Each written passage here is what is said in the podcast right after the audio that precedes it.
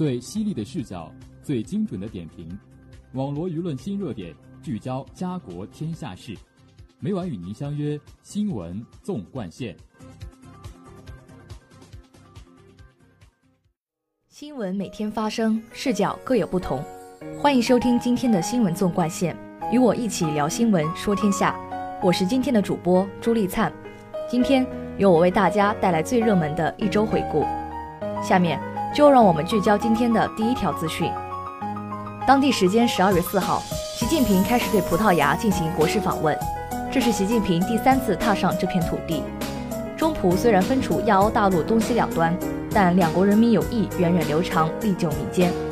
访问第一天，习近平在同葡萄牙总统德索萨会谈时，引用“交得其道，千里同好，故于交期，见于今时”这十六个字的中国古语，为两国关系点赞。他说：“中葡就是这样的好朋友、好伙伴。”到访之前，习近平在葡萄牙媒体发表署名文章，题为《跨越时空的友谊，面向未来的伙伴》。这篇文章中提到了很多中葡两国跨越时空的故事，让人不由惊叹：这两个相隔整个亚欧大陆的国家，原来有着千丝万缕的奇妙联系。习近平的署名文章特意提到了葡萄牙东北部的弗雷索城这个小镇，小镇中有一个丝绸博物馆。博物馆会演示手工制作丝绸的手艺。中国的蚕桑织造技术是16世纪时由威尼斯商人通过丝绸之路传入葡萄牙的，一直保留至今。因此，弗雷索城享有丝绸之乡的美誉。1979年2月，中葡建立外交关系。习近平在署名文章中提到的一对中国老教师夫妇鲁彦斌和王锁英，就见证了这段近四十年的历程。鲁彦斌和王锁英1977年创办上海外国语大学葡萄牙语本科专业。一九八七年后，陆续来到葡萄牙从事葡语和汉语教学工作。夫妇俩编纂了《简明汉普字典》等葡萄牙中文教材，将中国的传统故事介绍给葡萄牙读者，被列入葡萄牙全国的阅读计划。署名文章还提到，几百年前，中国的青花瓷漂洋过海来到葡萄牙，同当地瓷器制作技术相融合，形成了独具魅力的葡萄牙蓝。在葡萄牙，瓷砖既是日用品，又是艺术品，更是历史的一部分。走在首都里斯本，你可能会在某个角落突然闪回最熟悉的中国元素。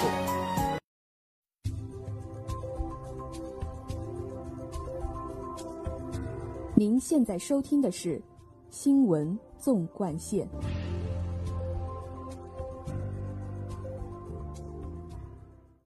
下面，让我们来聚焦今天的第二条资讯。当地时间十二月三号。国家主席习近平在巴拿马城同巴拿马总统巴雷拉举行会谈。习近平指出，中巴建交一年半来，中巴关系强劲起步。我同巴雷拉总统实现互访，双方政治互信日益深化，以共建“一带一路”为牵引，各领域交往合作快速发展，成效显著。事实已经并将继续证明，中巴建交完全正确，惠泽两国人民。无论国际形势如何变化。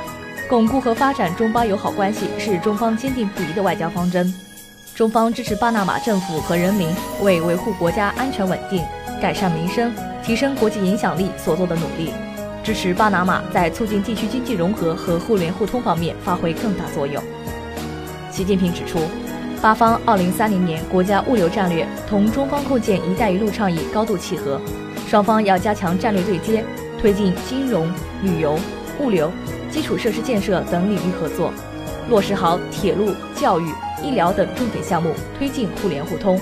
中方是巴拿马运河第二大用户，双方可以进一步优化货物集运方式，使巴拿马运河在中国更深度参与全球贸易中发挥更大效益。中方愿在相互尊重、平等互利基础上，同巴拿马开展自由贸易谈判，欢迎巴拿马海产品、肉类、菠萝等对华出口，鼓励更多中国金融机构在巴拿马设立机构。包括人民币清算中心，要加强人文和地方等领域交流，便利双方人员往来，夯实两国关系民意基础。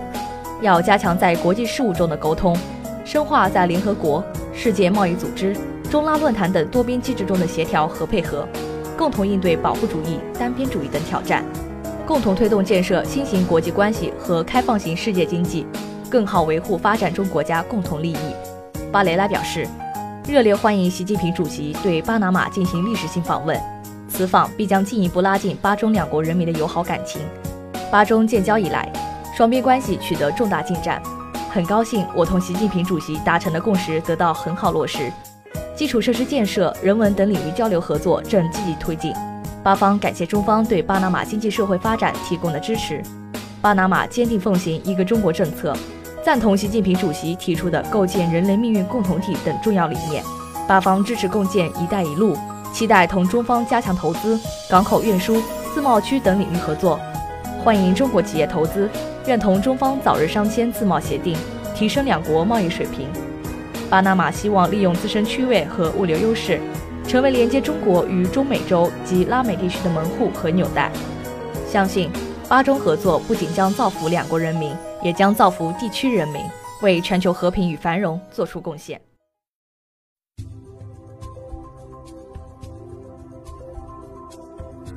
您现在收听的是新闻。纵贯线。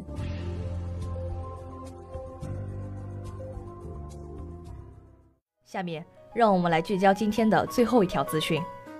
国务院日前印发《关于做好当前和今后一个时期促进就业工作的若干意见》，意见明确，对不裁员或少裁员的参保企业，可返还其上年度实际缴纳失业保险费的百分之五十。从明年一月一号起，实施三年百万青年见习计划。将就业见习补贴范围由离校未就业高校毕业生扩展至十六到二十四岁失业青年。意见提出了当前和今后一个时期促进就业的重点举措：第一，支持企业稳定发展。二零一九年一月一号至十二月三十一号，对面临暂时性生产经营困难且恢复有望、坚持不裁员或少裁员的参保企业，返还标准可按六个月的当地月人均失业保险金和参保职工人数确定。或按六个月的企业及其职工应缴纳社会保险费的百分之五十的标准确定，上述资金由失业保险基金列支，充分发挥国家融资担保基金作用，鼓励各地优先为符合条件的小微企业提供低费率的担保支持，提高小微企业贷款的可获得性。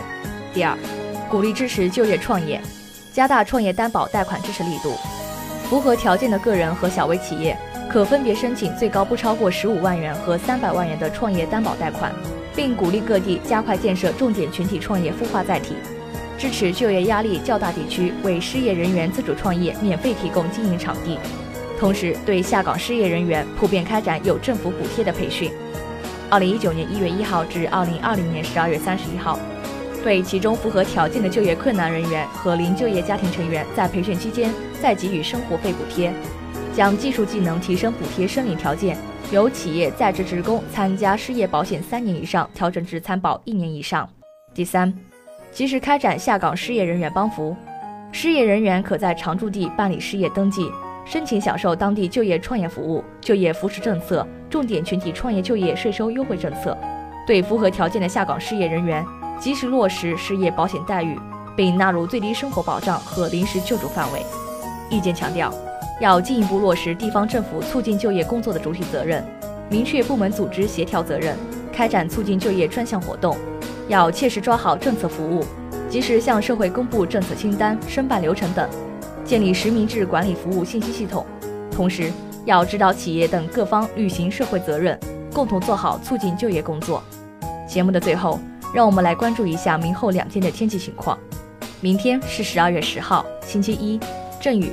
七到十二摄氏度，后天是十二月十一号，星期二，阵雨，八到十一摄氏度。网罗新闻热点，评述潮流事件。以上是今天新闻纵贯线的全部内容，感谢您的收听，也欢迎您继续收听本台其他时段的节目。再见。